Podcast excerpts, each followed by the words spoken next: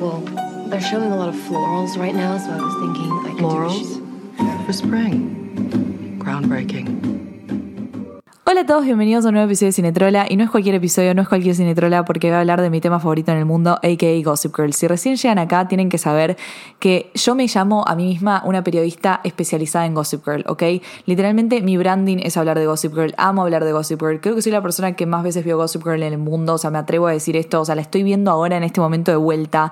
Tipo, no paro de ver Gossip Girl, no hay un momento en mi vida donde no vea Gossip Girl. Yo cuando estoy triste veo Gossip Girl. O sea, Gossip Girl es todo para mí, me sé absolutamente todo. Vos me das una trivia ultra difícil de Gossip Girl y yo te la voy a responder. Entonces, obviamente, obviamente que tenía que salir a hablar de la segunda temporada del reboot de Gossip Girl. Gossip Girl HBO Max Original, segunda temporada, es mejor que la primera, es peor que la primera, qué no me gustó, qué me, qué- me gustó, o sea, vamos a hablar de absolutamente todo y es muy fuerte estar hablando de esto en este momento porque para los que no sabían, Gossip Girl fue cancelada. Este reboot fue cancelado, no llegó a las expectativas de HBO Max, no llegó a los números que tenía que llegar, así que básicamente fue cancelado. Vamos a hablar de la cancelación de la serie, vamos a hablar de cómo me siento al respecto. Spoiler alert, estoy muy triste porque spoiler alert me gustó muchísimo más esta temporada que la anterior. Eh, vamos a hablar qué cosas hizo bien en esta segunda temporada, qué cosas le faltaron y por qué, por qué creo que eh, la cancelaron a esta serie, por qué no le alcanzó para, para seguir para una temporada más y para seguir explotando eh, el legado de Gossip Girl, que la verdad que me, me, me apena muchísimo, pero creo que era como algo algo que estaba destinado a pasar, por así decirlo, porque se equivocaron muchísimo en la primera temporada y bueno, nada. Voy a dejar que todas estas cosas se las diga en el episodio. Obviamente que esto va a estar lleno de spoilers. Si no se vieron la serie, vayan a HBO Max, véansela. Si no les importa spoilearse, escuchen igual el episodio. O sea, es un placer que me escuchen hablar de algo que no les interesa o, que no se vieron y quieren spoilearse y después verlo. Nada, yo les aviso. Warning, la serie está en HBO Max, véanla, si no quieren no la vean, pumba pumba, sin más preámbulo, hashtag sin más preámbulo, los dejo con el episodio, enjoy. You downstairs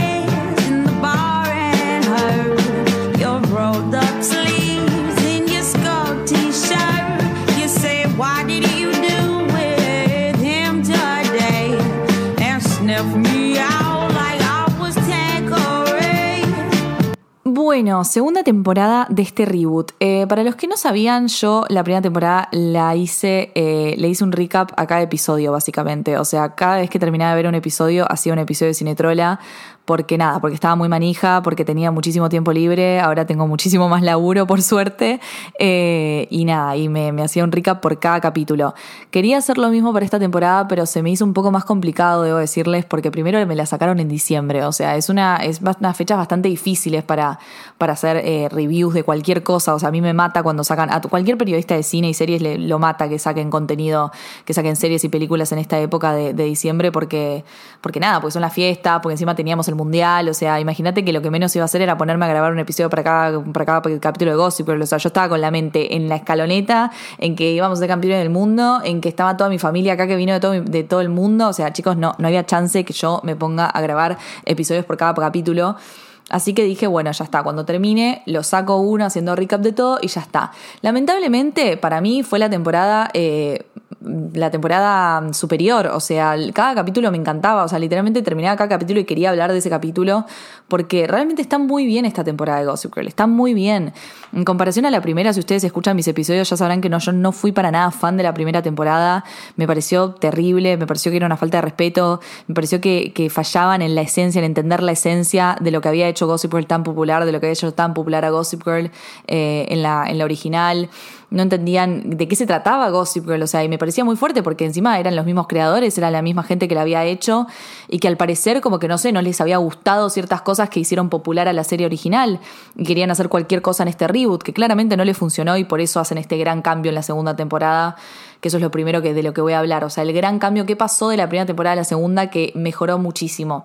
Principalmente eh, dejaron de hacer una agenda social de cosas que tenían que tratar para apelar al progresismo de la generación Z. ¿A qué me refiero con esto?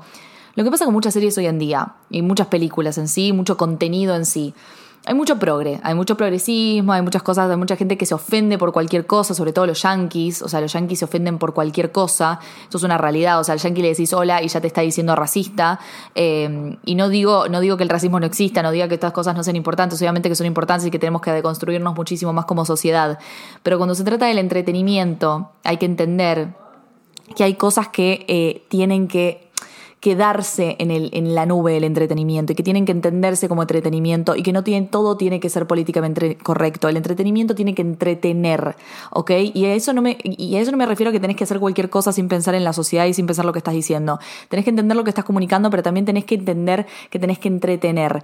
¿Y, qué, y de qué se trata Gossip Girl? O sea, si vos ves la serie original de Gossip Girl, Gossip Girl se trata del drama, se trata de eh, entrañar en la vida escandalosa de la alta sociedad de Manhattan y la alta sociedad de Manhattan, en la alta sociedad de Manhattan no hay moral alguna, no hay moral, no hay límite. Se trata de los, del, del, del no límite que te da tener dinero, de los límites que no existen cuando tenés dinero y cuando encima sos adolescente. Cuando sos un adolescente que tuviste todo lo que siempre quisiste en tu vida, ¿Qué clase de persona vas a ser? Vas a ser una persona que no tiene moral, que no tiene límites, que no te importa nada, que sabes que puedes conseguir absolutamente todo.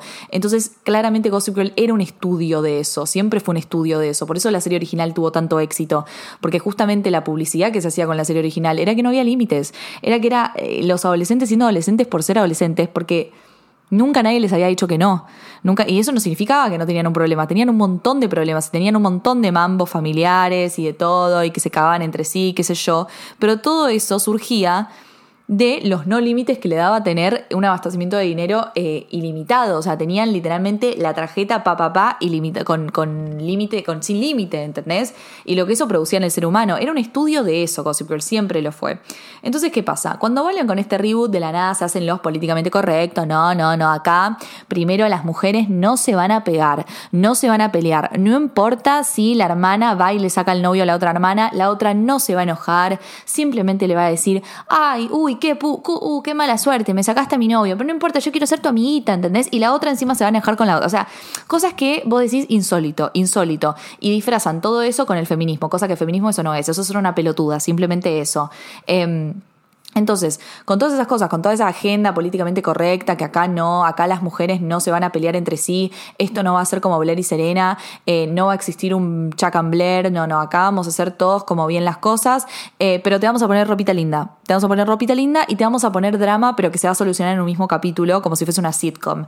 Y eso no es Gossip Girl, nunca fue Gossip Girl. Y eso fue que tanta gente haya sintonizado a ver la primera temporada, en los, en los primeros capítulos claramente, eh, fue, creo que fue el debut más popular con más números de HBO Max, de una serie original de HBO Max, si no me equivoco, no sé si me estoy equivocando, no me tomen tanto la palabra, búsquenlo Google, pero estoy segura que está dentro de los que más, de los que más números manejaron en, en un pilot de serie original de HBO Max.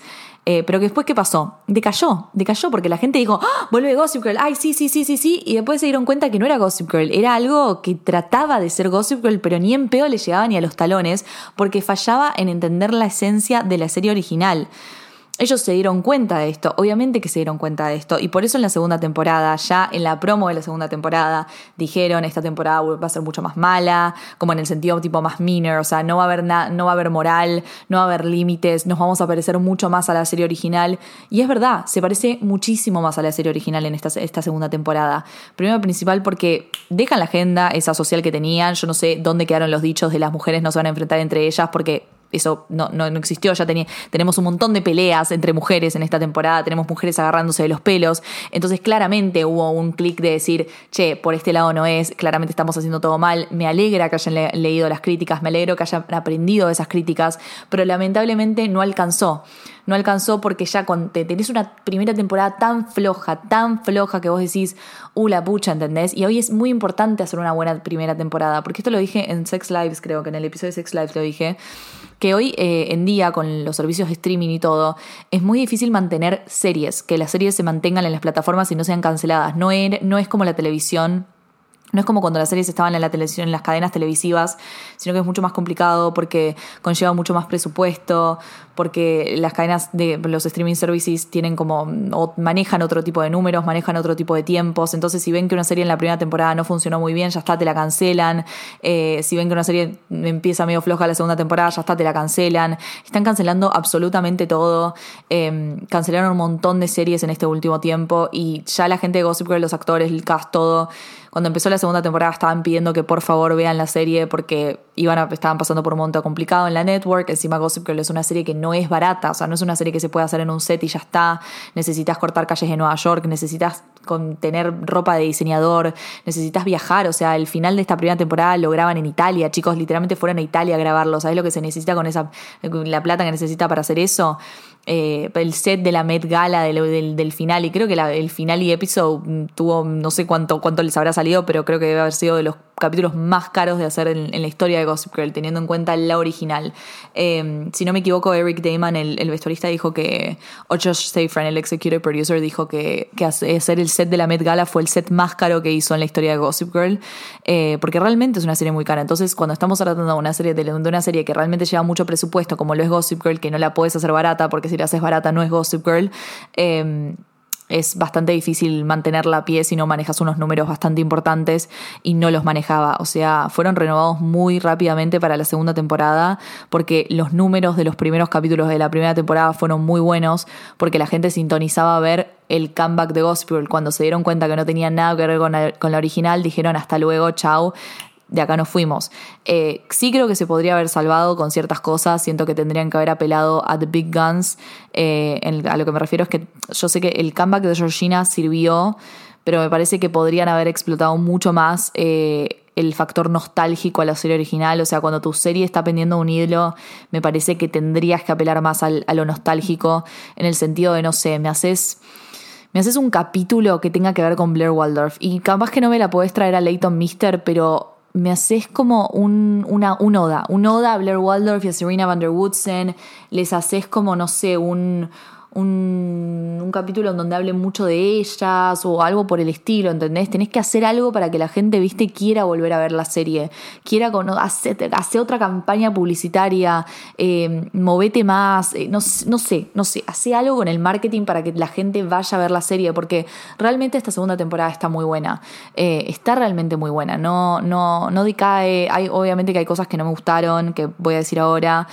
pero, pero hay una gran, hay, una, hay un gran salto de la primera temporada esta y me, da, me apena mucho, me apena mucho que la hayan cancelado justo cuando se pone buena porque eh, me gustó cómo terminó, me gustaron los plot twists, me gustó cómo se desarrollaron los personajes, estaba muy entusiasmada por ver la historia de estos personajes en la tercera temporada, quería ver más de Luna, que Luna tiene un poco más de protagonismo en esta temporada, sobre todo en el anteúltimo capítulo, pero, pero ni en pedo, nada, no, o en el ante, no, mentira, en el capítulo del Tribeca Film Festival, que creo que tipo, como no es el anteúltimo capítulo, pero es el ante anteúltimo, no sé, no me acuerdo, no me acuerdo, pero el capítulo del Tribeca Film Festival le da mucho énfasis a Luna y a Aki, que son dos personajes que son súper interesantes y hasta este momento no habían podido ser explorados, y en ese capítulo se muestran cosas de ellos que, que están buenas de ver eh, y que hubiese estado buena, tipo que se desarrollen en una tercera temporada, cosa que lamentablemente no vamos a ver. Igual estas cosas siempre, o sea, él el executive producer Joe Safran dice que están buscando como una nueva casa eh, para que esté Gossip Girl, pero a menos que, no sé, se vayan a otros streaming services, la veo, la veo muy, muy peluda porque,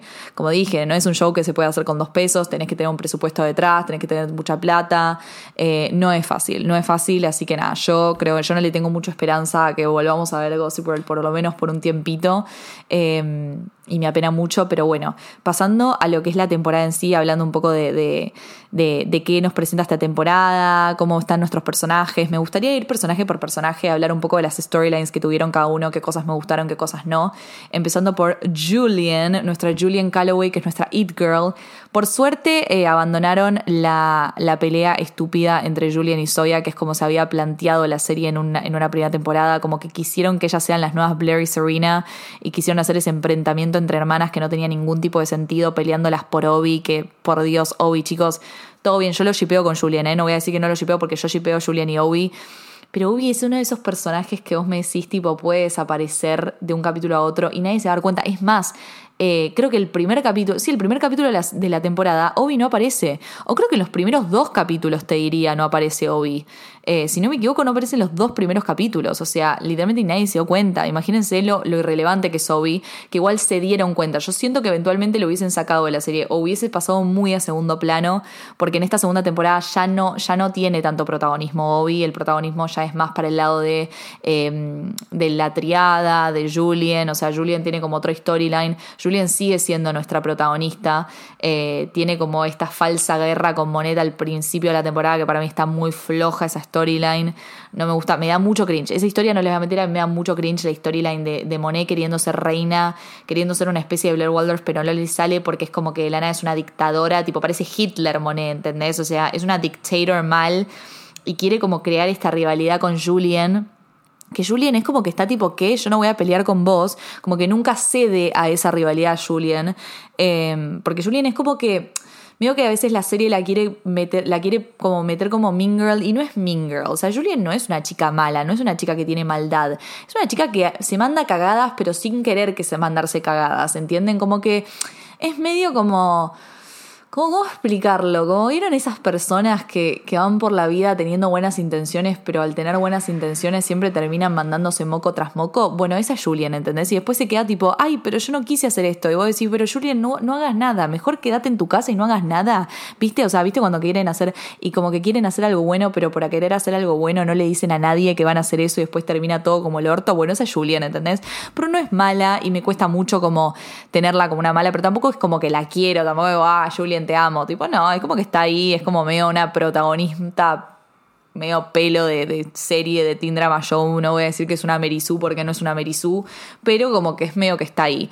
Tiene esta falsa guerra con Monet que muy pelo, no me gusta tampoco cómo es la dinámica entre ellas dos, a mí no me gusta cómo, cómo actúan ellas dos, tipo no me parece que tengan química, eh, el person como las actrices de Julien y de Monet no, no me parece que vayan, pero la gran storyline de, de Julien en la temporada es destrozar a Gossip Girl, que en realidad en la primera temporada había terminado con esto, como esta declaración de guerra entre Julien y Gossip Girl, pero como que Julien medio que quería tipo mandarle tips a Gossip Girl, que eso no lo entendí muy bien, no les voy a mentir, no, nunca lo llegué a entender del todo, pero eso se termina como a los en el primer capítulo de la segunda temporada, esa storyline se va y queda como solo el hecho de que Julian va a querer destruir a Gossip Girl, que en sí lo, lo, lo concreta al final de la temporada. Es un, es un recorrido que ella hace durante toda la temporada, que va pasando por diferentes cosas. Ella tiene que lidiar también con que su padre es un abusador, que el padre de Julian no aparece en toda la temporada. Eh, ella después se entera que en realidad el padre le está pasando plata al papá de Soya y que por eso tipo tiene que vivir con él, por eso puede mantenerlas a las dos. Eh, tiene que entender como la dinámica también con Soya viviendo con ella, como de hermanas, tipo como que tienen problemas con Soya que son mucho más tipo mucho más creíbles, mucho más believable eh, que pelearse por el boludo de Obi, o sea, como que me gusta eso. También tiene todo lo de todo lo del hombre casado, en un momento como que se entiende como que tiene un amorío con un hombre que está eh, que está casado y en realidad no está casado. Y acá tenemos uno de los plot twists de la temporada que para mí funciona mucho, que es como que este hombre en realidad no está casado, sino que la hermana de él había sido abusada por el papá de, de, Julian y que por eso se había acercado a Julian, pero después como que se da cuenta que gusta de ella, pero ella como que se da cuenta que no está en un lugar en donde, no puede, en donde pueda estar con él, como que se da cuenta que tiene que resolver un montón de cosas consigo misma.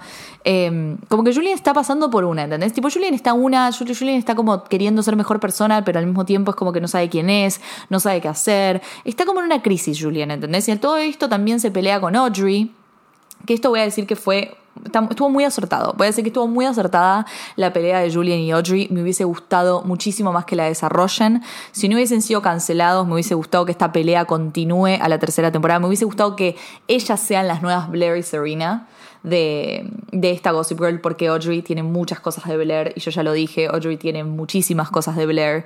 Eh, y Julian hasta te digo que tiene cosas de Serena porque Serena también era esa cosa de que no quería mandarse cagadas pero al mismo tiempo se mandaba cagadas y no era una mina que vos decías mala, o sea igual Serena era muchísimo más mosquita muerta que Julian, o sea Serena era la definición de mosquita muerta pero como que también tenía esta cosa de, ay, es re buena, pero al mismo tiempo se manda cagadas, ¿entendés?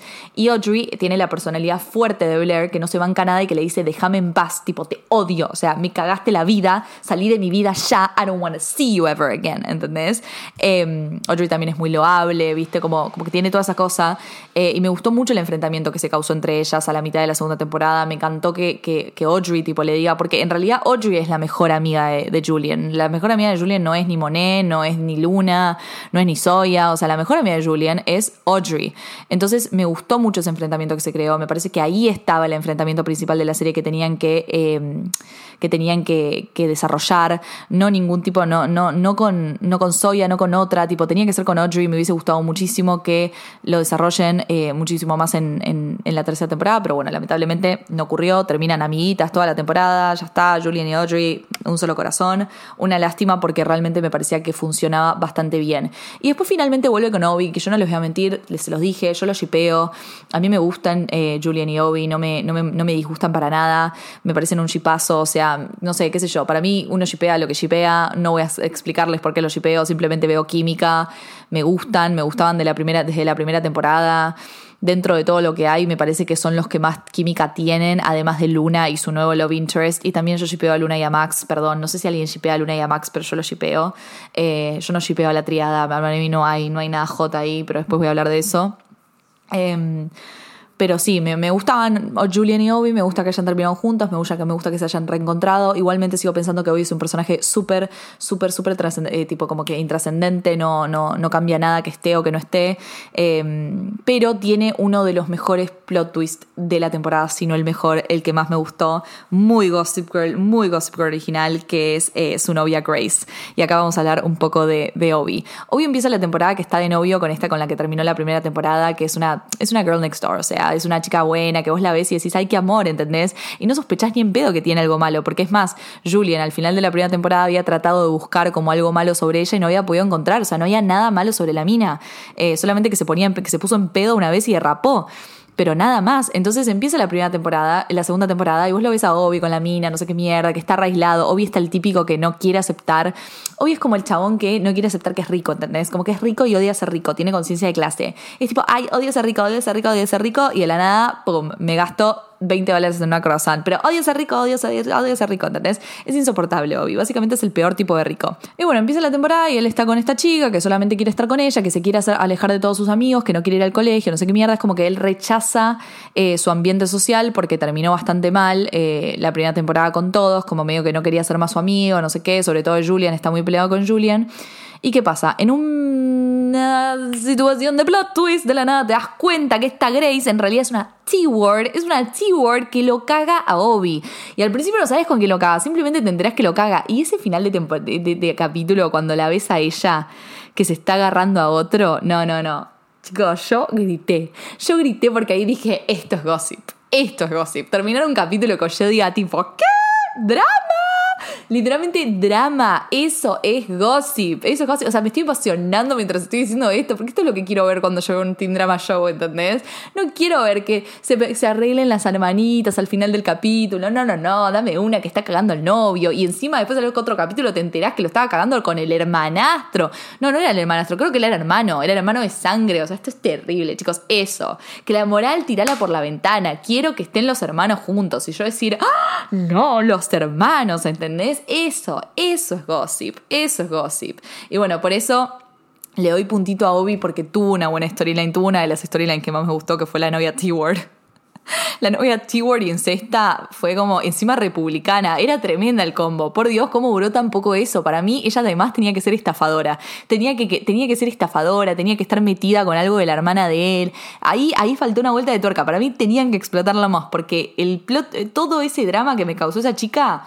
Gracias, gracias, rubia republicana, Grace. Gracias. Incesta, T-Word, todo lo que quieren las guachas para Gossip Girl era eso. Y después, cuando se va ella, viene el segundo problema de Obi, el segundo storyline, que es la familia. Ay, qué G de Obi con la familia. Medio que quisieron acá meter una onda tipo Nate Archie. No, mentira, para mí era más tipo Bart Bass, una onda muy Bart Bass con todo ese problema tipo de del incendio. ¿Se acuerdan en, en- en Gossip Girl todo el, todo el storyline que tiene Chuck que- del incendio de Bart Bass y que investiga eh, y que no sé qué mierda? ¿Viste? Todo creo que es en la cuarta, quinta temporada. Sí, sí, cuarta, quinta temporada, donde se pone a investigar todo eso, que en el medio pasa lo de la madre. Bueno, como que medio que quisieron mezclar todas esas storylines en diferentes personajes, que creo que son Obi, Julian y, Max. Eh, bueno, la storyline todo de, de, de, la familia de Obi, de que habían encubierto la muerte de alguien, me llevó directamente a todo lo de Bart Bass. Y medio que me da mucha paja a mí. Posta esa storyline en la Gossip Girl original me da paja. Imagínate acá que me chupa un huevo Obi, o sea, es terrible. te- No, no, no había escapatoria, no había escapatoria realmente. Eh, y yo dije, bueno, me la tengo que bancar. Eh, esa es la storyline que, que le ocupa la segunda parte de la temporada. Aburrida, encima te hace como que medio que la nada empieza a trabajar con Gossip Girl y vos decís, ¿por qué? ¿Por qué estás aliado de Gossip Girl? No entiendo nada, porque querés meter a tu mamá en la cárcel, o sea, es como que, ¿por qué no vas a otro lugar? Tipo, no, no sé, anda la policía. Hay cosas que vos decís, tipo, ay, Obi, qué jede que sos, qué jede que sos, pero, pero, esto nos trae el return de un personaje que yo amaba en la serie original, que es Miss Nelly Yuki. Ay, chicos, cuando volví a ver a Nelly Yuki, cuando vi a Nelly Yuki, yo grité, yo grité cuando vi a Nelly Yuki. Primero porque Nelly Yuki está colorada, o sea que Nelly Yuki colorada me encanta, me encanta. Reina Nelly Yuki, o sea, me parece alucinante. Yo igual necesitaba que Nelly Yuki hable de Blair, tipo yo necesitaba una mención de Blair de Nelly Yuki, tipo cómo no nos dieron algo, tipo como un, un shady comment, ¿entendés? Yo necesitaba un shady comment de Nelly Yuki hacia Blair. Pero bueno, no importa, igualmente lo disfruté y toda la historia de, de la familia de Obi, de los Bergman, de los alemanes, se resuelve al final de la temporada cuando, eh, nada, Obi y la hermana meten presa a la mamá porque piensan que ella es la que hizo todo el quilombo de, de- del encubrimiento de la muerte y todo eso, y en realidad al final Obi se da cuenta que la responsable fue Heidi, su hermana, y que todo fue como un master plan maquiavélico de Heidi para quedarse con la compañía de la madre y meter presa a la madre por, no sé, entre 12 y 18 meses, con suerte. Eh, y Obi se da cuenta que la, la hermana está recontra re archipirada. Y bueno, es, es, la, es, la Bart Bass de en realidad de, de, este, de esta serie. Después esto termina como en nada porque básicamente como... eh, Dobby le termina contando al- al- a, la, a policía y la policía le chupa un huevo y los de la compañía dicen que en realidad necesitan una persona como la hermana para que esté a cargo y no sé qué. Bueno, nada, eso termina así, no me, no me puede importar menos. Igual el plot twist de que en realidad fue la hermana estuvo buena, eh, es muy, muy de Gossip Girl, muy de los quilombos de los padres de Gossip Girl que a mí generalmente me dan un poco de paja, pero bueno, no importa. Eh, después pasando a otro personaje, pasemos a Soya, nuestra Little C, que eh, nada, esta temporada la verdad que no les voy a mentir, Soya está bastante desdibujada como Obi. Creo que no, no tiene mucho protagonismo en esta temporada. Tiene storylines que son interesantes, o sea, creo que su mayor storyline es eh, el tema del padre, que durante la mitad de la primera temporada, de la segunda temporada, ella piensa que ella no sabe que el padre está recibiendo dinero de- del papá de Julian y cuando se entera se siente traicionada. Eh, vemos que el padre de Soya es peor que, que, que Rufus Humphrey, o sea, pensábamos que Rufus era tipo el padre más insoportable con respecto al dinero en el Upper East Side. No, no, no. O sea, era porque no conocíamos a Nick Lott, porque lo insoportable, lo insoportable que es el papá de, So- de Soya no tiene nombre. Tipo, no tiene nombre. O sea, le molesta que Soya sea amiga de una piba rica, le molesta a la gente rica, es insoportable. O sea, y todo esto recibiendo dinero de un hombre rico que encima es un abusador. O sea, es, es, terrible, ¿no? Es terrible por donde lo veas. Eh, me hizo acordar mucho a Rufus casado con Lily, quejándose de absolutamente todo. Eh, siento que literalmente quisieron traer a Rufus Humphrey, pero mil veces peor con Nick Lott. Insoportable, insoportable. Por suerte, Soya lo enfrenta. Bueno, tienen toda esta discusión padre-hija que está buena, viste, el plot, va, va, va. Y después también tiene una storyline que estuvo bastante buena eh, y bastante interesante y muy, creo que necesaria en los teen dramas de hoy en día, que es que Soya pierde su virginidad. Pierde su virginidad de la peor manera, la pierde con un chabón que era un estúpido, la pierde una noche cualquiera con un extraño, eh, con un pibe que esa noche la hizo sentir especial y después a la mañana siguiente la desconoció completamente. Ella se siente muy triste, toma la pastilla del día después, o sea, hay un montón de cosas y además encima después se entera que el chabón la grabó sin su consentimiento y que ese video eh, se volvió, o sea, lo, lo, lo esparcieron, por suerte como que no se vuelve viral, no es algo tan grande, pero igualmente eh, se lo pasó a ciertas personas, o sea, la grabaron sin su consentimiento, su primera vez, o sea, una cosa horrenda, horrenda, horrenda, horrenda. Eh, vemos lo mucho que le pega a ella, vemos este capítulo en donde ella lo quiere hablar con, con Julian y que no puede, porque Julian está tan metida en sus cosas, también muy serena, ¿no? Muy tipo de estar tan metida en sus cosas de que no se da cuenta que está dejando de lado a otras personas, de que está descuidando sus amistades, eh, de que está descuidando a su hermana. Eh, y, bueno, ese capítulo está bastante interesante para Soya. Y termina con una alianza eh, poco esperada, que es entre Soya y Monet, porque como Soya usa el nombre de Monet eh, cuando va a estar con el chabón, entonces es como que se da esta situación en donde Monet le ayuda a Soya a, destruir al chabón, a, que el chabón borre el video.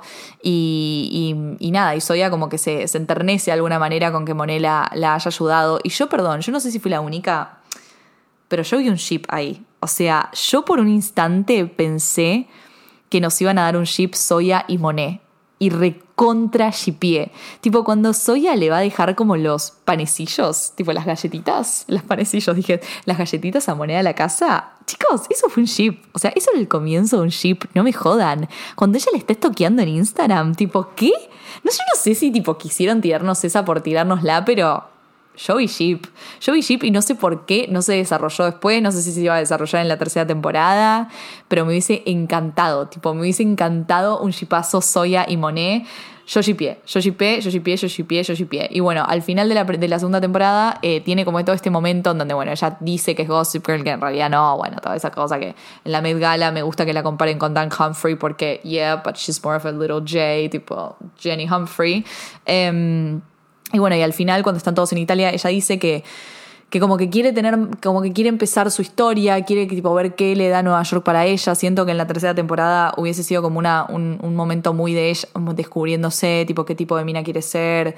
Eh, Soya también es una activista, ¿no? Ver tipo más su lado activista, ver cómo lo desarrolla, eh, que quiere conocer un pibe, quiere tipo tener una historia de amor, no sé, bueno, conoce a este chico al final de la tercera temporada que en realidad después voy a, voy a decir un poco sobre, sobre este final que leí una entrevista del executive producer que en realidad este final lo tuvo que cambiar cuando se enteró que estaba cancelada la serie, eh, porque en realidad este chico que no soy Soya no tenía que ser romántica la escena, no se tenía que entender como romántica, se tenía que entender como algo medio you, medio creepy, porque este chabón en realidad es el mismo que después conoce Audrey y que conoce Julian y que conoce Max. Tipo, los cuatro conocen al mismo chabón en diferentes momentos eh, y el pibe se hace pasar por diferentes personas. Tipo, de la nada, no sé, con Max se hace pasar por British, con eh, Audrey creo que se hace pasar por Spanish, por español, con Julian se hace pasar por, por italiano y con, con Soya se hace pasar por, eh, por estadounidense.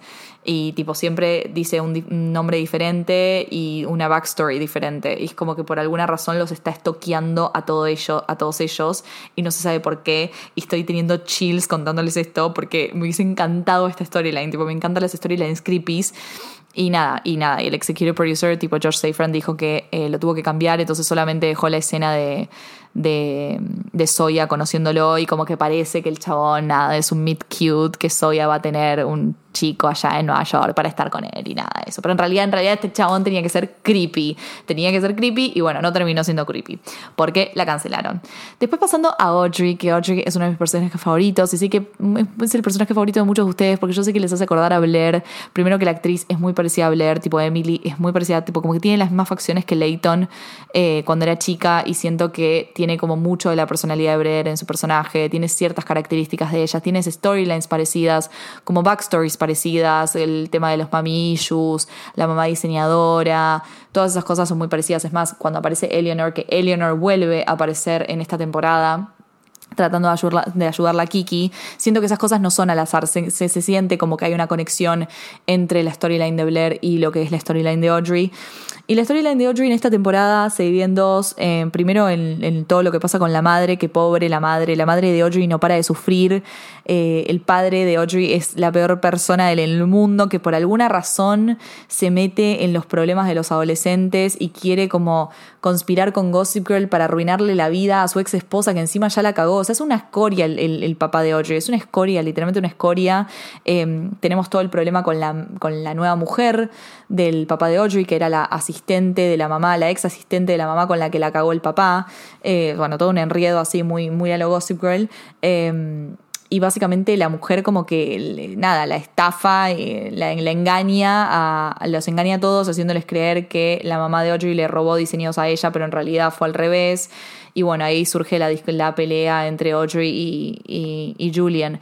Eh, cosa que me, me gusta, tipo, me gustó el enredo, me gustó como que, a ver, muy Gossip Girl.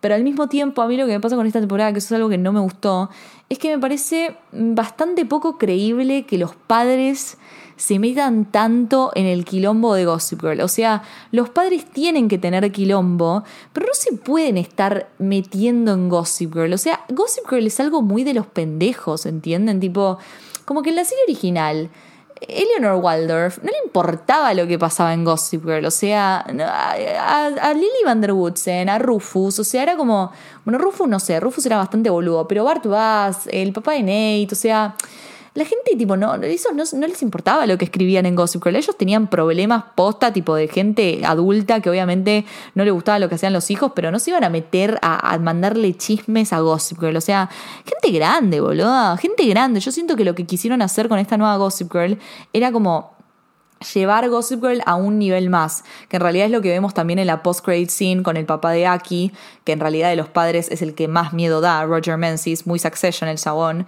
Eh, siento que lo que querían hacer es como llevar a, a esta Gossip Girl a un nivel como más grande, como más adulto, ¿no? Como para tipo más worldwide, tipo de todo el mundo, sacarla de Nueva York y ponerla en todo el mundo y para gente también adulta y como que estén más metidos ellos en el tema de Gossip Girl, lo cual para mí no funciona porque Gossip Girl tiene que ser algo adolescente, tiene que ser algo adolescente de colegio, de ricos, del círculo ese social, o sea... Yo creo que también lo que daba Gossip Girl, que esto es algo que se me acaba de ocurrir en este momento, que Gossip Girl lo que hacía era volver famosos a estos pendejos, o sea, era volver famosos a Serena, a Blair, a Nate, a tipo hasta Dan, a Chuck, como que eran los it people, ¿entendés? O sea, Gossip Girl hablaba de ellos, Gossip Girl no solamente, no hablaba de todos, hablaba de los más importantes. No es que cualquiera podía estar en Gossip Girl, vos tenías que ser importante para estar en Gossip Girl. Si vos estabas en Gossip Girl, eras importante. Entonces siento que al tipo democratizar Gossip Girl, perdés eso, perdés esa cosa de si habla, tipo, si habla de, si habla, tipo, si Gossip Girl habla de vos, sos importante, porque en realidad todo el mundo, como que se va a transformar en algo de chismes, tipo, no sé, un foro de Facebook que hace cualquier persona, ¿entendés? O sea, Gossip Girl tiene que ser una persona anónima, no un servidor, ni mucho menos. Entonces siento como que esta cosa que se metan los padres, medio chanchada, boludo. Tipo, ¿qué haces? No te metas en Gossip Girl, no le mandes cosas a Gossip Girl, sos un hombre grande, boludo. Deja al pendejo hacer las cosas. Estos son problemas de pibes de 16 años. No me jodas, tipo, no te tenés que meter vos. ¿Qué haces mandándole fotos, sacándole fotos a su hija? Es un montón, es tipo, es un montón. Me parece creepy, me parece como lo mismo que los, que los profesores sean Gossip Girl. Es como que le saca toda la magia. Esas cosas no me gustaron. Debo decir que no me gustó. Y después Audrey también, bueno, viene la triada, que la triada tiene como bastantes problemas, ¿no? Como Audrey, Max y Aki. Yo personalmente no shipeo, les voy a ser muy sincera. Para mí está llevado a un extremo con el que yo no logro empatizar. Eh, no digo que el poliamor no exista, obviamente que existe. Pero digo que a mí me cuesta empatizar, o sea, me cuesta como, no sé, ¿entendés? Como empatizar con los tres estando enamorados entre sí, ¿viste? No, no, no, me, no me hallo, no me hallo para nada. Eh, y me, medio que me aburre, medio que me aburre porque creo que la triada sí sigue el, el, perdón, el- la narrativa que seguía, la estructura en realidad, la estructura que seguían los capítulos de la primera temporada que eran medio de sitcom en donde se planteaba un principio, un problema al principio del capítulo y se resolvía en el mismo capítulo. Bueno, esto pasa con la triada, tipo como que se presenta un problema de ellos en cada capítulo y lo van resolviendo a medida que van pasando. Por ejemplo, no sé, un capítulo el problema es que eh, Aki y Max se van a un viaje solos con Obi y como que medio que le plantean a Audrey si pueden estar juntos sin ella y Audrey al principio tipo y le- Audrey les dice que no pero después como que les dice que sí, o sea, les dice que sí, pero en realidad ellos se dan cuenta que a ella le jode y después ella obviamente que se vuelve loca y los va a buscar, como que se siente insegura de que ellos estén tipo juntos sin ella y que se aburran de ella, tipo todo tiene que ver con que a uno lo dejen de lado, ¿no? Tipo los problemas de ellos siempre tipo tienen que ver con que dos se vayan y que uno se quede de lado. Un capítulo es que eh, un capítulo plantean que Audrey se, tipo, se, se, siente dejada, después otro capítulo se siente Aki dejado porque es el capítulo del Tribeca Film Festival, que me encanta que hayan hecho un capítulo del Tribeca Film Festival justo el año que fui yo al Tribeca Film Festival. Em, que tiene que ver con que Aki tiene sus intereses de cine y de todas esas cosas y siente que los otros dos no le dan bolilla a eso porque están muy metidos en sus mambos y están muy metidos en, no sé, ayudar a la mamá de Audrey, entonces como que Aki se siente dejado de lado por ellos y en consecuencia tipo se chapa una piba y vos decís, oh my god.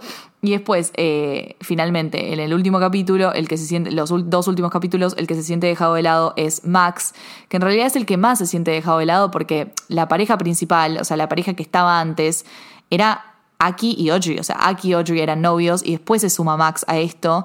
Y en los dos últimos capítulos, Max le dice, les dice que los ama a, a, a Audrey y a Aki, les dice tipo los amo. Obviamente en una situación de, de- sexo, de pasión, tipo les dice que los ama, pero le dice que los ama en fin. En fin y ellos no se lo pueden decir. O sea, ellos, ellos no, no le pueden decir que lo aman, entonces obviamente que él se siente inseguro.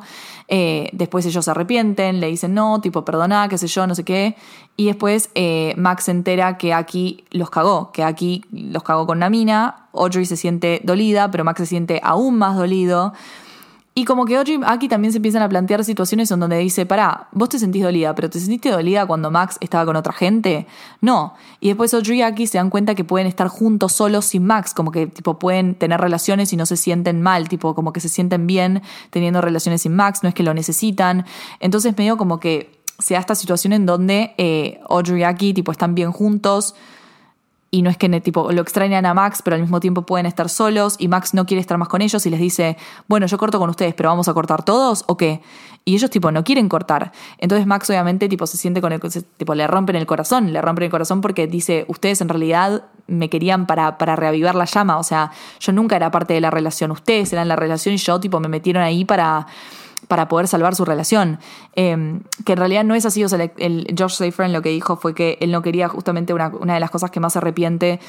No es que se arrepiente, pero una de las cosas que más le duele de haber terminado así la serie es que él no quería que, se entienda que, que no estaba a favor del poliamor ni nada por el estilo, que el poliamor no, no, no, no funcione, porque en realidad él quería que Max, Audrey y Aki sean Endgame, que para él eran Endgame los tres al final que se planteó este problema, pero que al final tipo ellos se, se iban a dar cuenta que lo extrañaban y qué sé yo, e iban a volver a estar juntos, pero bueno, tipo se tenía que plantear esto, se tenía que tipo tenía que terminar en algún momento esta situación en donde Max se sienta dejado de lado y toque fondo y tiene este final muy a lo Chuck Bass, o sea, chicos, Dios, imposible que hayan visto eso el final de Max en Berlín tirado en el piso y no hayan pensado en Chuck en Praga, final de tercera temporada, hecho pija. Yo en un momento dije, le llegan a querer robar y le meten un tiro y yo me cago, tipo, me muero, tipo, me muero acá, no, no voy a poder, porque claramente el personaje de Thomas Doherty tiene un dejo de Chuck hay un dejo de Chuck Bass, como en Audrey hay un dejo de Blair, en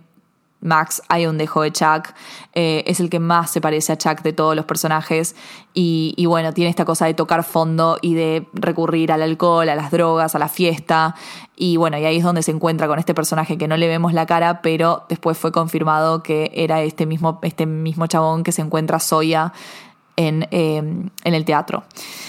Y, bueno, y después Max tiene todo el, también el quilombo con los padres, que bueno, no, no, no llega muy, vuelven a estar juntos básicamente, no es nada muy fuera de lo común, no, no es nada muy raro. Eh, y bueno, después Aki, que tiene todo este coso de que se siente como que sus sus partners, tipo, no, no, no les importa, tipo, los intereses de él, lo dejan de lado en ese sentido. También hay un capítulo en donde piensan que Aki los está cagando, pero en realidad no los está cagando, sino que está, tipo, tratando de como de ser mejor eh, sexualmente para ellos, ¿viste? Como sean estas conversaciones que están buenas, como estos plots que están buenos, tipo, a hablar, que son plots muy adolescentes, que creo que en la primera temporada se deja de lado, tipo, que son adolescentes y los meten en problemas que son más de adultos, que no tienen nada que ver, que son re contra re unbelievable. Y en esta temporada como que se vuelve a lo adolescente en ellos, o sea, demasiado por demás capaz metiendo a los padres, pero está bueno, como que medio como más problemas tipo del día a día. Después tenemos a la hermosa Luna La, que creo que es uno de mis personajes favoritos y uno de también que me duele muchísimo que se haya cancelado porque sé que íbamos a saber mucho más de Luna y nada, se, se canceló y no vamos a poder saber más de Luna, solamente vamos a tener el capítulo este del Tribeca Film Festival que también se hace, mucho foco en ella. Eh, sabemos mucho de sabemos mucho más de su, de su backstory de su madre sabemos que su mamá la abandonó básicamente la mamá la abandonó eh, para irse a ser, actriz alrededor del mundo. La mamá no le da bolilla tiene unos mamillos de la concha de la lora luna o sea porque Básicamente la mamá está celosa de ella, la mamá está celosa de, de, de, la belleza de Luna, de la juventud de Luna, es una de esas tipo relaciones madre-hijas en donde la madre como que ella quiere ser el centro de atención. Es una de esas madres que no quería ser madre, o sea que en realidad no quería ser madre y trajo un, ahí un hijo al mundo para, para básicamente no cuidarlo y para básicamente no ser la madre que se merece ese hijo. Bueno, esa es la madre de Luna, eh, es una de las peores madres que vi en mi vida. Eh, y bueno, vemos cómo le pesa a Luna todo esto, cómo le pesa, cómo, cómo al tener esa madre ella se crió para no ser el centro de atención también. No siento que esto de que Luna Luna quiera ser estilista y que le guste la ropa, pero nunca ponerse frente a la cámara, tiene que ver mucho con eso, porque la madre la crió de esa manera, como que ella no podía estar frente a la cámara, la madre era la que estaba frente a la cámara, la madre era la protagonista. Y al final de la temporada, cuando Luna se harta, cuando le da la tarjeta eh, de Oscar de la Renta a ella y a Julian, y Julian tira tipo, ay no, pero ella no es modelo, ella es mi estilista. Ahí Luna se da cuenta de que siempre la van a tratar así si se deja tratar en sí. Y ahí es cuando se harta y dice, no, ¿sabes qué? Chau. Y agarra la tarjeta y se va a hacer modelo de Oscar de la Renta, chicos. O sea, me parece alucinante el final de Luna La en el billboard de Oscar de la Renta. Me encanta. Y algo que dijo eh, George Safran es que lo que querían contar con Luna en la tercera temporada era que a todos les iba a pesar mucho que Luna tenga esta vida de supermodelo como out of this world, porque hasta este momento todos como apuntaban a cosas dentro de lo que es Nueva York, como que nunca apuntaban a cosas más grandes. Entonces que Luna de la nada sea modelo de Oscar de la Renta, esté con marcas internacionales, viaje por todo el mundo, sea como una figura muchísimo más grande de lo que ellos podían aspirar a ser, les va a causar mucha envidia, muchos celos y que al parecer iban a complotar para bajarla a ella de donde estaba. O sea, no sé cómo se iba a desarrollar eso, no sé cómo de la nada uno dice tipo vamos a bajarla a esta que se cree mil, la verdad que no sé, pero iba a tener que ver con esto que iba a estar bastante interesante, porque se, se, nota también que Luna era como la más inteligente de todos, ¿no? Tipo, se nota que era la, como la más inteligente, la que más clara la tenía, eh, por eso me gustaba mucho, todos los consejos que le da Max, los consejos que le da todo el mundo, es como la que, la más, la más viva, básicamente la más viva, pero que como fue criada por esa madre, sentía que tenía que estar atrás de cámara, que ella no era la protagonista, y cuando ella se enfrenta a la madre en el Tribeca Film Festival, que se pone a, pesar, a posar con ella, y encima la deschaba con todo el mundo, que en realidad no era mexicana, sino que era española, ahí es cuando Luna empieza como a crecimiento de decir, ¿sabes qué? Yo puedo. Y encima que Julian después la traiciona, que se contó, que le contó lo de, eh, lo de Max, ahí es como dijo, ya, ya está, yo puedo, yo puedo y voy a ser el centro de atención. Y la amo por eso. Finalmente, Monet, Monet de Han, que la primera temporada yo la verdad que la quería mucho a Monet, me divertía, pero la segunda temporada me di cuenta que realmente no sabe actuar la actriz. ¿Qué querés? Perdón, perdón. Yo, con todo el amor del mundo, Savannah Smith, o sea, yo no dudo que sea un amor de persona, pero mamita, mamita, qué mal, qué mal que actúa, qué mal que actúa. O sea, eh, generalmente no hay un muy buen nivel de actuación en el cast, vamos a decir esto. Muy pocas personas en ese cast actúan bien. Creo que uno de los pocos que actúa bien es Thomas Doherty, pero después los demás dejan mucho que desear. Eh, y la realidad es que a mí me costaba mucho ver las escenas de Monet. Me daba mucho cringe, sobre todo las del principio, cuando quiere este Blair Waldorf storyline, que ni siquiera es un Blair Waldorf storyline, chicos. O sea, es como. No sé qué, de la nada es una dictadora. O sea, ¿en qué, ¿en qué mundo cabe que la mina, tipo, de la nada venga a Julian y le dice, quiero esto y le robe un pin? O sea, ¿qué? Pará, sos chorra, boludo. ¿Qué me robás? O sea, Blair no robaba. Blair no hacía eso. Blair tipo imponía miedo desde otro lugar. Tipo, no desde un lugar de tipo, bueno, de la nada yo me consagro reina y ahora todos me van a tener que escuchar. ¿Qué? Pará, ganátelo, flaca, ganátelo. No es así, tipo, no es así. Eso es muy unbelievable. Y todo lo que quiere ser, tipo, como que la contra de Julian, todo eso es muy cringy, muy cringy todo. Eh, sí me gustó cuando, cuando como que pone por, pone por encima eh, su identidad y, y, y, ser tipo como que le gusten las mujeres y todo eso antes de, de, querer ser reina y eso. Me gustó como cuando se pelea con la otra que en realidad finge ser lesbiana. Bueno, eso tipo me, me gustó eh, esa storyline. Después me gustó la storyline de Soya. Me hubiese encantado que le den un romance con Soya o con un romance bien hecho, tipo con una mina, ¿entendés? Con un buen ship, un buen ship lésbico queríamos, ¿entendés? Y hubiese estado, estado buenísimo que se lo den con Soya, pero no se lo dieron ni con ella ni con nadie. Eh, después también, bueno, Monet tiene muchos mami issues, que ya la madre de Monet me parece un extremo mal, o sea, ni Bart Bass se animó a tanto. Eh, me recuerda a Bart Bass, siento que la mamá de Monet es una, una especie de Bart Bass, pero pero ya se va la chota. O sea, siento que es, un nivel, es un nivel de, terrible. Es realmente fuerte la mamá de Monet, lo mala que es. Eh, tiene, háblame de tough love. Ni siquiera creo que eso es tough love. Eso es tough, period. That's not love. Y, y bueno, y dentro de todo, como que me. A ver, está buena el personaje de Monet, siento que le faltan bastante vuelta de tuerca, para mí no encuentra todavía su lugar, no había encontrado su lugar, eh, es como, no sé, le falta, siento que en el, todo el storyline de la reina, de ser la Queen Bee de Constance, bajó mucho, y de la nada, de la noche a la mañana se olvida, como que se va por vencida, medio como que dice, no, no puedo hacer esto y ya está, eh, pero bueno, qué sé yo, qué sé yo. Después pasando a los profesores, que los profesores como que no voy a hacer mucho, o sea, y en los profesores voy a hablar del comeback de Georgina Sparks, porque obviamente chicos tenemos que hablar de que vuelve Georgina en esta temporada. Georgina es un personaje muy icónico de la primera temporada, de la, de Girl original, o sea... No, no, no puedo pensar en un personaje más icónico dejando de lado el cast original. Es, es Georgina, o sea, viene el cast original y después viene Georgina. Entonces es un comeback realmente muy esperado. Me gustó, sí, me pareció increíble. No, primero porque debo decir esto, me pareció que la, la, actuación no estuvo muy on point, me pareció un poco forzado, me pareció que, que quisieron tipo agarrar el mismo timing comédico que tenía en la Gossip original y no, no llegó capaz porque no, no, estaba entrenada, capaz porque es un personaje que no hacía hace mucho tiempo, probablemente, pero no me convenció del todo. Voy a serles muy sincera, no me convenció del todo. No es que de la nada la vi y dije, ¡Ah! Georgina, o sea, sí dije tipo Georgina, pero no era como, no era lo mismo, no era lo mismo, debo decirles. Eh, me encantó todo lo que le está Me encanta que Georgina se meta a la casa de Serena y Dan. Me encanta que les, les tire cosas. Me encanta que les robe cosas. Me encanta todo eso. O sea, me pareció muy on character. Me pareció que es exactamente lo que Georgina estaría haciendo en este momento. Eh, pero me encantó la. By the way, eh, punto aparte, me encantó la casa de Serena y Dan. Es exactamente como yo me imaginaba la casa de Serena Van der. Exactamente. Tipo, Serena iba a vivir ahí. Serena iba a vivir ahí con esa decoración y todo. O sea, 10 puntos. 10 puntos. Me encanta que cuando Kate va a la fiesta se ponga un vestido de Serena porque estaba en la casa de Serena. Se puso un vestido que Serena usa en los capítulos de París. Eh, ese detalle, esos detallitos, a mí yo vivo por esos detalles. Eh, me gusta que Georgina haya, haya llegado como a este momento, en este momento de la serie, para como avispar a Kate a los profesores como para que se vuelvan más malos, tipo para decirle a Kate, loca, tenés que ser más mala, tenés que ser más ruthless.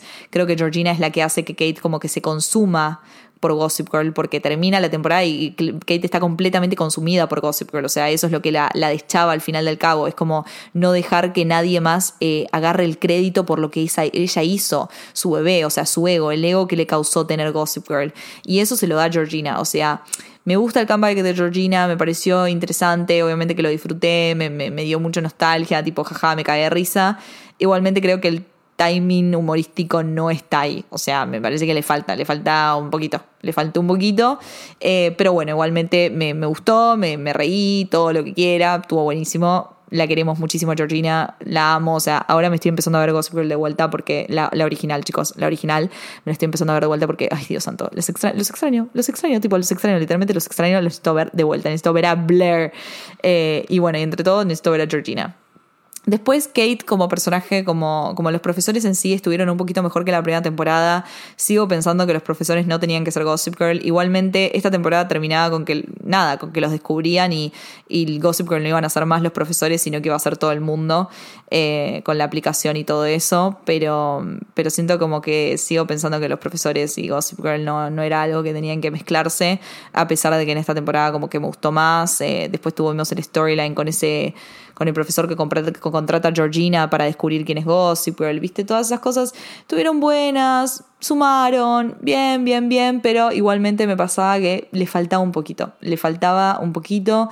Eh, igualmente creo que un punto muy a favor también de esta temporada es que fue mucho más rápida que la, que la primera, el, el pace del drama, tipo el, lo que se llama el ritmo, el ritmo del capítulo, como estaba, estaba moviendo las cosas, fue mucho más rápido eh, que la primera temporada, se movía más como lo que es el drama, ¿no? Tipo, no tanto como cine así haciendo, queriéndose hacer el Succession, sino que era más tipo teen drama show, pa, pa, pa, pa, pa, pa, pa.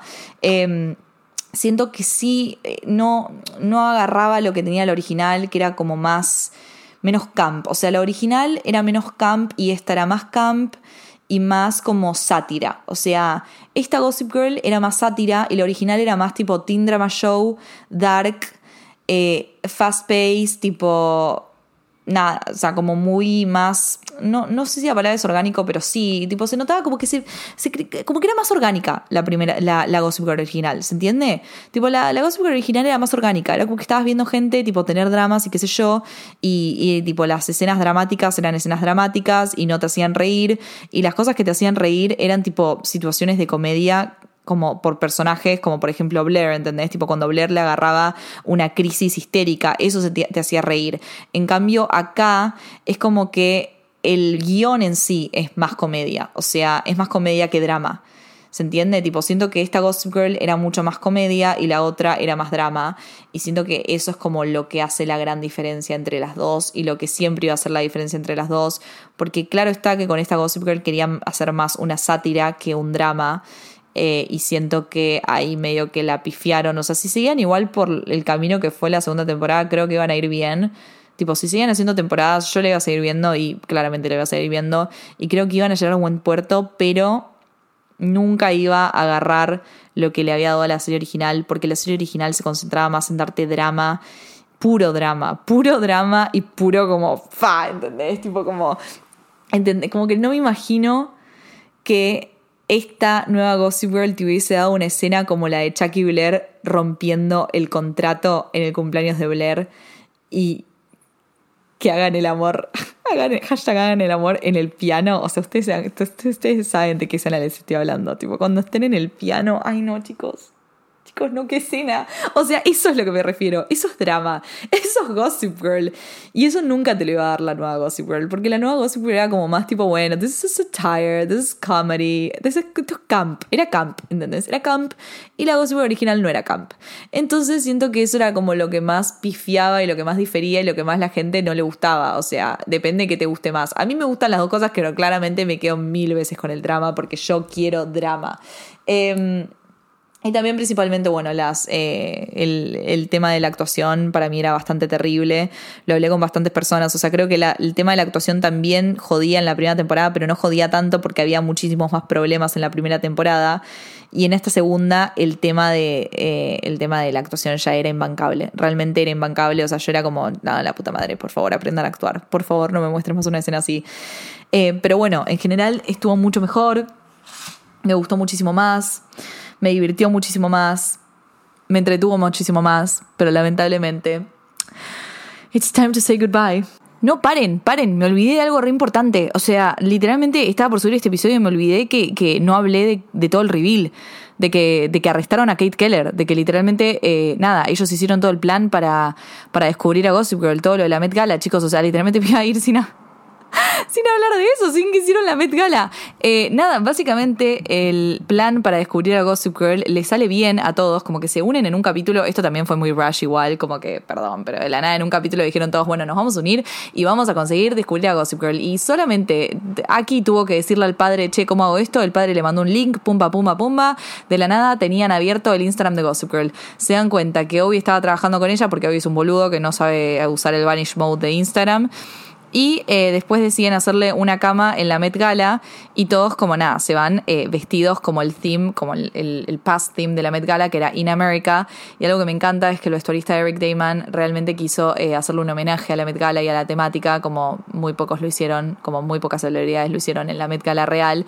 Y no sé, por ejemplo, bueno, algo que quería hacer con Audrey era mm, agarrar un, un vintage de, de Anne Lowe que usó, que usó Jackie Onassis, pero no pudo, no llegó a la, a la auction.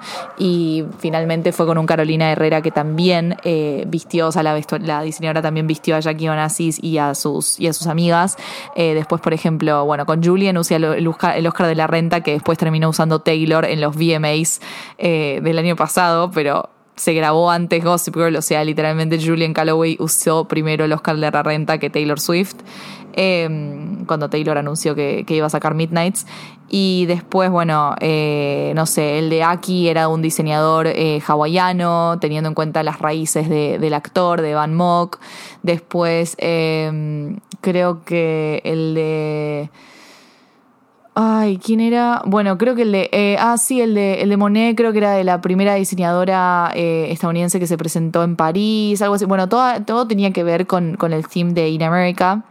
Y el vestido de Soya es una referencia directa a eh, todos estos vestidos que usan mucho en la Met Gala, sobre todo en el theme de In America, como con mensajes, viste, como disruptivos. Por ejemplo, el vestido ese que decía Tax the Rich. Bueno, el de Soya era I Am Gossip Girl. Me encantó, me pareció muy, muy GG, tipo Met Gala, moda, eh, statement. Me encantó, me encantó el vestido también, teniendo en cuenta la temática. Eh, la realidad es que me, me, me encanta que Eric Damon haya aprovechado este momento para hacerle homenaje a la temática. Sé que ellos querían hacer un episodio así en la Gossip Girl original con Blair y con Serena y con Serena y no lo pudieron hacer porque no les daba el presupuesto. Eh, lo hicieron, en- es más, no lo grabaron este episodio en, los Met Steps, lo hicieron en un, en un set de Brooklyn eh, y me encantó, me pareció interesante, me gustó cómo eh, se dio como todas las encrucijadas en la Met Gala.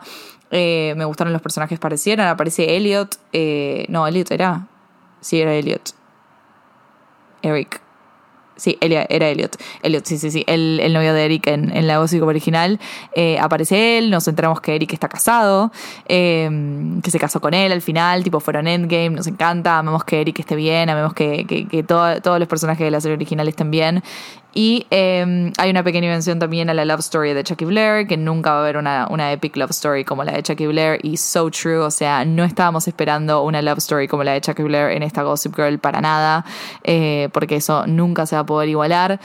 Eh, me encanta cómo al final Kate termina completamente absorbi- absorta por, eh, por Gossip Girl, por, toda la fa- por todo el poder que le dio y cómo no puede aceptar que otra persona se lleve el crédito, que siga hasta el final con ese discurso de yo las hice mejor, yo hice esto para que sean mejores y ellas tipo, que no, tipo esto es asqueroso y todo el mundo diciendo tipo, this is gross, o sea, que un teacher sea Gossip Girl es gross y que me encanta que ella como diga, bueno, ¿y los derechos? ¿Nadie quiere saber mi historia? No, no, porque no sos Dan Humphrey, tipo, no sos un estudiante, sos un teacher, sos una prof- profesora que fue una creep que, que acosó alumnos, o sea, no hay nada divertido, no hay nada divertido en eso, o sea, si fueses una menor, bueno, qué sé yo, viste, no sé, te mandamos a terapia un tiempo, pero no sos menor, sos una adulta bastante grande, sos una mujer adulta, Eh, entonces me encanta, me encanta cómo se dio eso, me encanta cómo se resolvió, que la metieron presa y todo, eh, y fue como un buen final, como que a pesar que, que las cancelaron, siento que esta finale también funciona como una series finale, tipo, funciona como una series finale,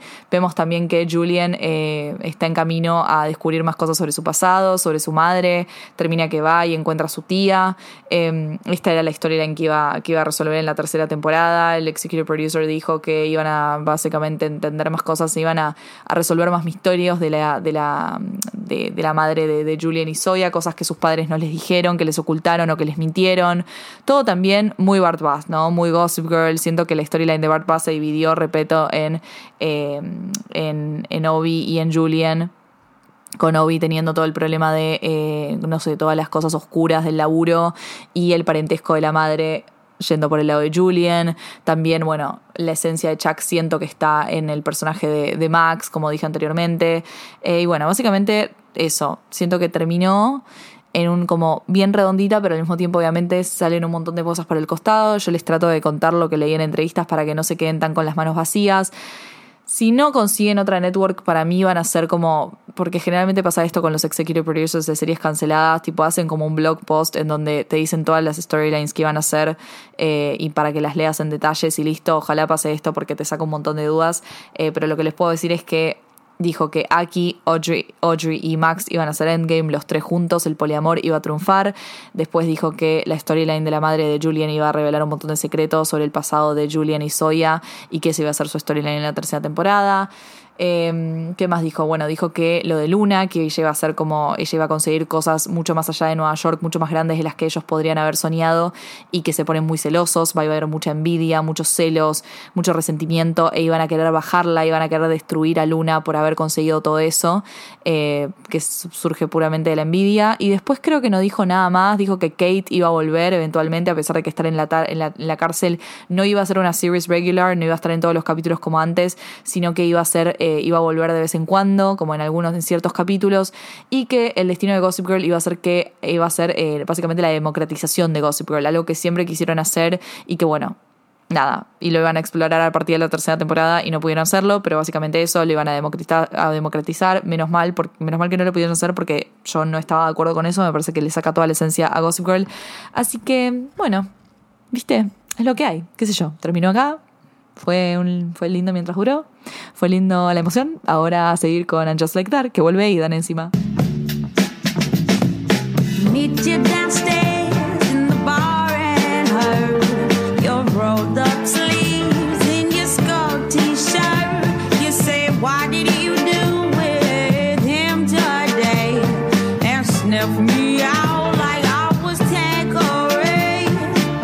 Eso fue todo por hoy. Espero que les haya gustado este episodio de Cinetrola. Ya saben que si tienen cualquier tipo de consulta, cualquier tipo de request o lo que sea, me lo pueden mandar por Instagram en arroba cinetrola o en Twitter arroba barbax, que por Twitter en realidad creo que veo más, sobre todo en la comunidad de, de Cinetrolaverse en Twitter, que pueden tuitear ahí, qué sé yo. Ahí veo bastante los requests que me mandan y todas esas cosas. Eh, nada, van a tener Cinetrola todos los viernes. El viernes pasado no pude sacar porque estuve de vacaciones en Mar del Plata. Eh, así que nada, se me complicó bastante el tema de la conexión y todo. Pero bueno, nada, vamos a sacar. Vamos a sacar el de Emily in Paris eh, Season 3. También vamos a sacar el de After Sun, que Paul Mezcal estuvo, no, está nominado para los Oscars para Mejor Actor, que estamos muy contentos por eso. Y si no se vieron After Sun, por favor, véansela en cines. Eh, y si están escuchando este episodio cuando yo no esté en cines, véansela, no sé, en internet o donde esté. Eh, así que nada, eso. Muchas gracias por escuchar. Y fue un placer haber. haber hablado de Gossip Girl con ustedes. Obviamente que voy a seguir hablando de Gossip Girl porque amo Gossip Girl y seguramente van a ver un montón de más de tipo de contenido sobre Gossip Girl, más que nada la Gossip Girl original. Em, que ahora me la estoy rewatchando de vuelta, así que sabrán más de este mundo hermoso que es GG. Y bueno, nada, nos vemos en el próximo episodio de Cinetrola el próximo viernes. Hasta luego.